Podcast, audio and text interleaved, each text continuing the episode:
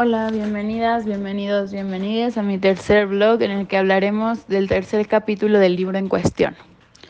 Sobre todo hoy hablaremos em, de dos cuestiones que me parecieron muy interesantes en este capítulo. La primera es la pregunta que se plantea en el mismo y esta pregunta es la siguiente. ¿Es la sociedad simplemente ignorante o puede haber intuido algo que los economistas han pasado por alto? Esta pregunta me dejó una gran oportunidad de reflexión, ya que en el libro se plantea a partir de, a partir de una encuesta acerca del comercio entre China y Estados Unidos. Pero creo que aplica para muchas otras situaciones.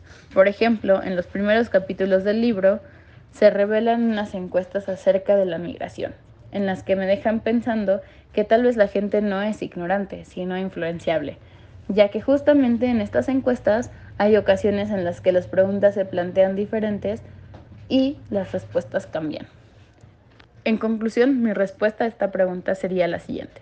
Las personas no son ignorantes, sino corrompibles y sumamente influenciables.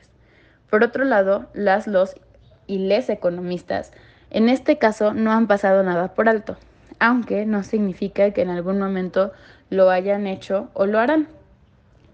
La segunda cuestión que me llamó mucho la atención es la ventaja comparativa, ya que aunque sabía que algo así existía, no sabía con certeza cómo funcionaba y en el capítulo se plantea de una manera muy clara.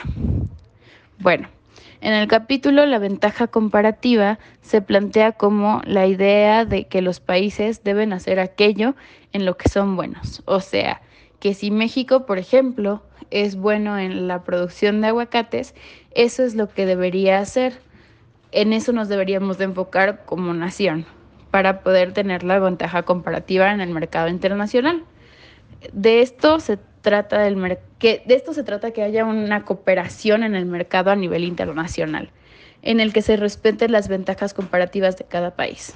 Y bueno, con esto acabamos el blog de hoy y muchas gracias por escuchar y leernos y compartir este espacio.